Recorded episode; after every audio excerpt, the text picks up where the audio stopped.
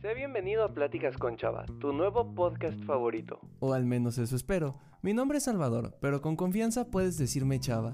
Y soy ese amigo que va a estar contigo todos los viernes a las 7 de la mañana, contándote experiencias, platicándote de temas, con el objetivo de que crezcas como persona, que alcances a ser tú mismo. Tal vez te dé un consejo, tal vez te dé una frase o simplemente una pregunta que tú te llevarás de tarea esta semana, con la cual espero que llegues a ser más tú. Sin más que decir, disfruta el episodio de esta semana. A veces podemos llegar a reírnos de cómo los adultos se creen todo lo que ven en internet porque llegan nuestros papás, nuestros tíos, familiares un poco mayores y te dicen es que vi en Facebook que si te tomas este licuado mágico de guayaba con plátano vas a adelgazar en una semana 20 kilos. O vi en Facebook que nuestro presidente quiere hacer esto. Y vi en Facebook que los especialistas recomiendan no leer más de un libro al año. Cosas de ese estilo que para nosotros a veces eh, en esta edad en la que estamos jóvenes, en la que a lo mejor usamos más las redes sociales y que sabemos que eso no es cierto, pues nos lo tomamos como broma y ya es como el meme de que tus papás se creen todo lo que dice Facebook, ¿no? Y creo que a veces no nos damos cuenta que nosotros repetimos esos mismos patrones, que nosotros también tenemos ese tipo de pensamientos y conductas e incluso a veces un poco más extremistas y lo peor de todo es que no nos damos cuenta, porque a veces es muy fácil verlo en las demás personas, pero cuando nos toca a nosotros puede ser un poco más complicado. Esta idea sale de que empecé a ver una serie en Netflix, eh, no es patrocinada ni mucho menos, pero se llama Cómo cambiar tu mente. Es un documental sobre drogas. Antes de que se me espanten este, acá algunas personas del podcast o lo que sea, quiero aclarar, no estoy fomentando el consumo de sustancias psicodélicas, ni mucho menos quiero y espero, por favor, que se den el tiempo de escuchar este episodio porque creo que hay muchos puntos de vista que pueden llegar a ser útiles o que pueden llegar a nutrirnos, eh, tanto ustedes como a mí, de la retroalimentación que me vayan a dar de este episodio. Entonces, como lo decía antes, y creo que tiene mucho que no lo decía en un episodio, eh, incluso si es un tema que a lo mejor no te gusta, si te quieres dar la chance, la oportunidad, no te va a causar ningún daño o no te vas a enojar, eh, pues creo que podemos aprender algo juntos, ¿no? Si sabes que es un tema sensible, no pasa nada, nadie te juzga si no quieres escucharlo. Hay otros episodios antes que puedes escuchar o puedes escuchar de la siguiente semana y no pasa absolutamente nada por lo que tú decidas, ¿ok? Aquí no hay presiones. Entonces, esta serie, eh, ¿Cómo cambiar tu mente? Al menos así está en español, la verdad, no me sé el nombre en inglés. Serie de Netflix que consta, si no me equivoco, de cinco capítulos, en los cuales es un documental que te explican de qué manera funcionan los psicodélicos, las drogas, los estimulantes en favor de las personas. El objetivo de este documental no es mostrarte el daño que hacen las drogas, sino más bien plantearte y cuestionarte aquello que tú puedes pensar de las mismas. Es decir, si tú ya tienes concebido que ah, las drogas son malas, pues lo que busca hacer esto es decirte, a ver, cuestionate por qué. De verdad siempre son malas, de verdad siempre salen mal. Y creo que es muy importante a veces en la vida, al menos para mí, escuchar ideas disruptivas que no vayan acorde a mis cosas. Por ejemplo, muchos de ustedes lo saben, no sé, es porque me conocen en persona, eh, si están escuchando esto y son mis amigos, o porque lo he dicho en repetidas ocasiones del podcast, pues tengo una política yo de cero drogas en mi vida. Es uno de los pilares que más valoro eh, de mí y no es algo que piense cambiar. No juzgo a las personas que consumen ese tipo de sustancias, cada quien es libre de tomar sus decisiones, pero particularmente a mí no me llama la atención. Pero como soy psicólogo, también creo que es importante para mí conocer en especial de este tipo de cosas que a veces llegan al consultorio. Entonces decidí ver la serie porque además se veía bastante entretenida, había algunas críticas en internet y me parecieron bastante eh, curiosas y sobre todo que despertaron un poco mi atención en esto. Y la empecé a ver. El primer episodio sobre el LSD te muestran un poco cómo esta sustancia psicoactiva fue creada aproximadamente por la Segunda Guerra Mundial. Eh, viene del centeno, esto que nosotros podemos pensar como el pan, por ejemplo, eh, viene de ahí, originalmente se llamó LSD-25.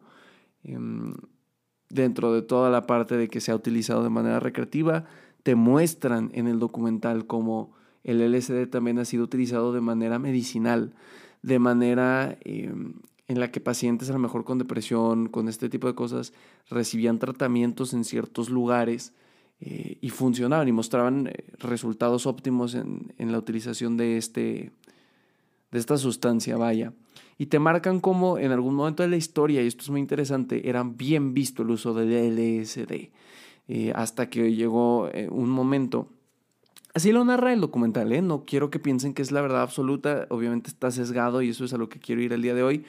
Eh, pero bueno, si hay algo que podemos aprender juntos, lo quiero decir. Al parecer, había muchos estudios relacionados con el LSD y sus eh, eficacia en el tratamiento contra cierto tipo de cosas como depresión, TOC, por ejemplo, trastorno obsesivo compulsivo, muestran ejemplos muy buenos de cómo lo solucionaba. Ponen testimonios de psicólogos que dicen que la psicoterapia no les sirvió de nada y que entendieron el, el razonamiento humano hasta que probaron el LSD. Bueno, una sarta de testimonios que convencen casi a cualquiera y te muestran y, te justifican que el LSD empezó a ser mal visto a partir de la guerra. Eh, no sé si fue la guerra civil o fue una anterior, la verdad, desconozco o no me acuerdo muy bien el tema, pero el punto es que te muestran cómo el gobierno de Estados Unidos, principalmente que era donde se trabajaba más esta parte, em, empezó a cambiar el discurso del LSD, ya que por los años 60, 1960, se creó como esta ola hippie, que a lo mejor muchos de ustedes recordarán por no sé, los pantalones acampanados, el amor y paz, buenas vibras, hermano, y que se caracteriza también por un amplio consumo de LSD en esa época. Hay un estudio que se realizó que se le dio LSD a un montón de gente en campus de universidades y que por eso también se empezó a esparcir y se volvió una moda em, pues muy grande en ese momento y que por eso alimentó un poco más esa cultura pues hippie de, de, los años 60 en Estados Unidos. Y entonces llega el momento de la guerra, supongo que fue la guerra civil, no estoy seguro, no soy un experto en eh, la historia de Estados Unidos, no, pero una guerra. Y resulta que los jóvenes, que principalmente el recurso armado del país, es decir, todos lo sabemos, ¿no? Cuando hay guerra, pues usualmente mandan a los hombres jóvenes. Em, como en Mulan, por ejemplo, que van a tener guerra y buscan a todos los hombres y Mulan se cuela, pues más o menos así. Y resulta que los jóvenes de Estados Unidos estaban en contra de la guerra. Y el gobierno lo atribuyó al LSD, ya que para muchas personas el LSD era como un, eh, una sustancia que alcanzaba un nivel espiritual mayor a lo que un ser humano podía concebir, o al menos así lo referían. Es decir, tú ingieres LSD, tú consumes LSD, LSD perdón, eh, y a partir de ahí tienes una serie de experiencias místicas que te como ayudan a conectar con otras cosas y básicamente la vibra del amor y paz y no la guerra. Que obvio, eh, pues al gobierno de Estados Unidos no le beneficiaba. Definitivamente lo que querían era hombres nacionales dispuestos a morir por su patria. Em, necesito tomar un vasito de agua porque, oigan, hace mucho calor.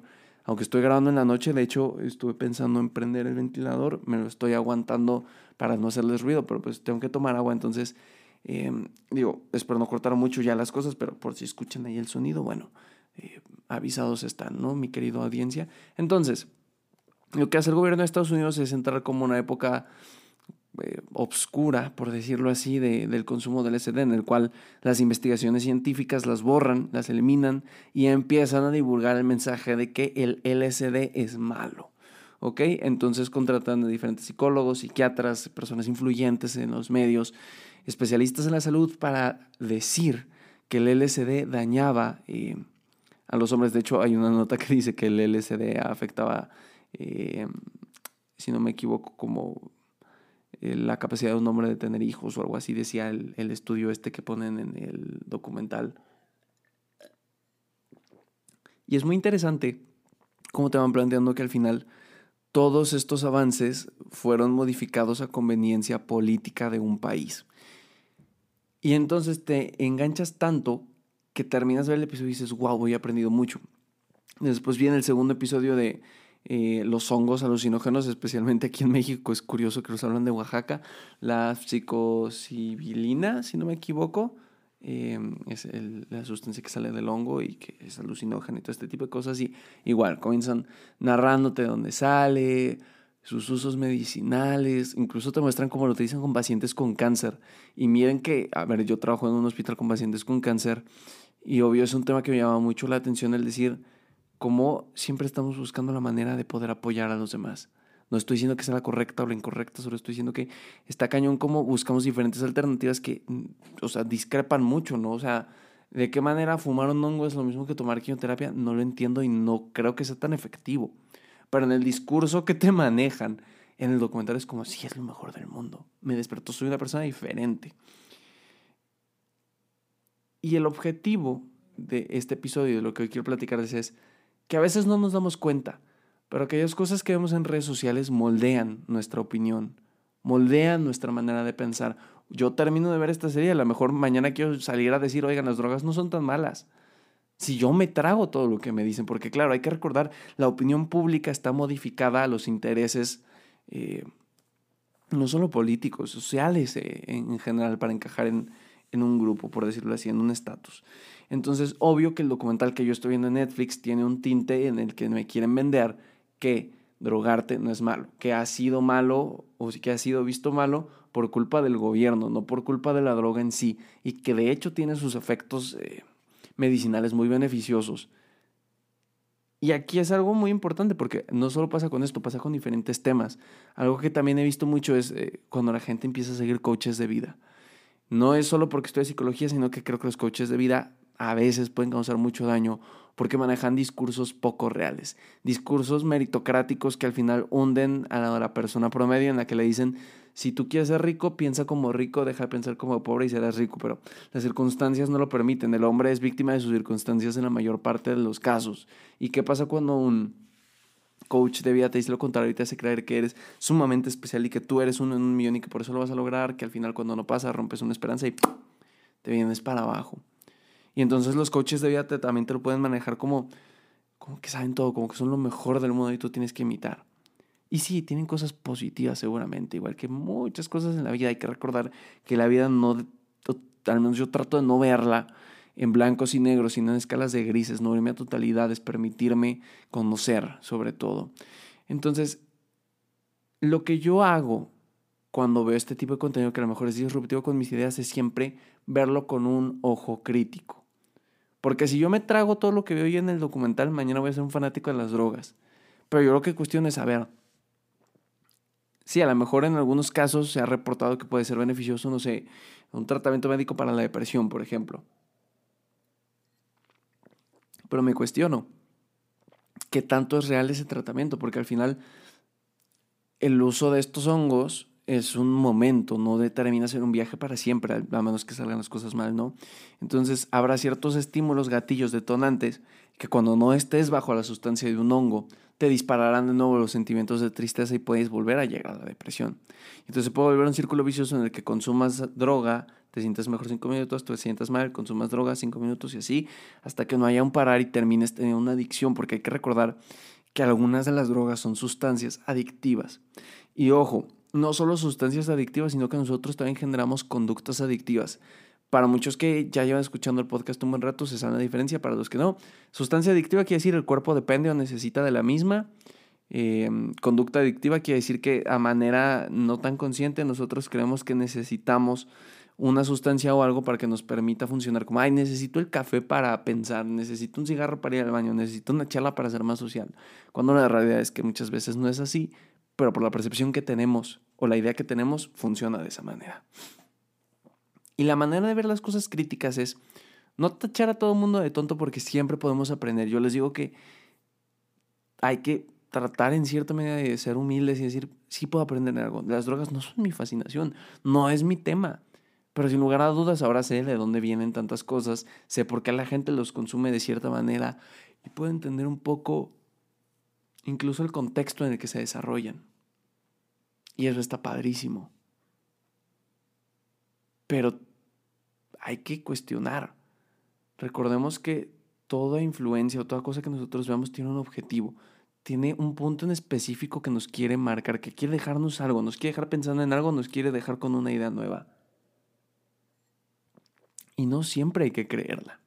¿Puedes rescatar cosas muy positivas? Sí. Pero adoptar una idea solo porque un documental nos convenció, no sé qué tan buena, no sé qué tan bien esté. Al menos para mí.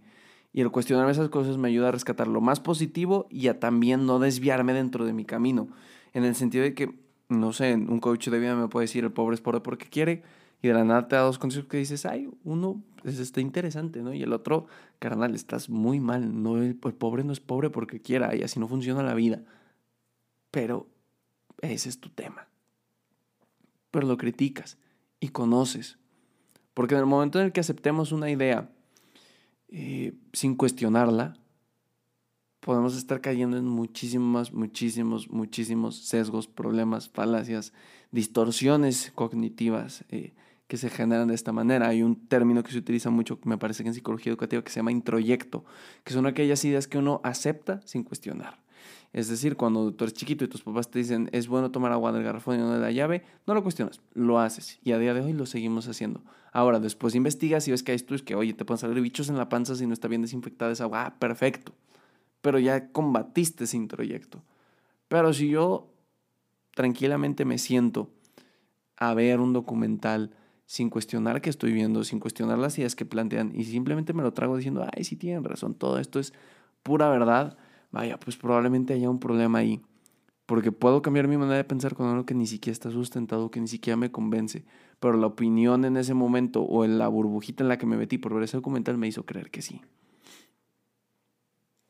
Creo que es importante aprender a cuestionar, a formular eh, nuestro propio juicio y siempre, siempre, siempre buscar la mejor manera de obtener lo mejor de lo que estamos haciendo o viendo.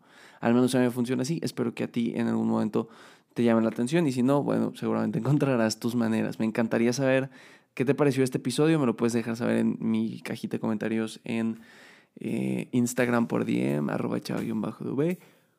Si no, encuentras todas las demás redes sociales, Twitter, TikTok, Facebook, Chava, Espacio DV. Todo está en la descripción de este podcast y me encantaría saber qué te parece. Te mando un muy fuerte abrazo, espero que algo de lo que hoy haya dicho te haya llegado al corazón y o a tu alma.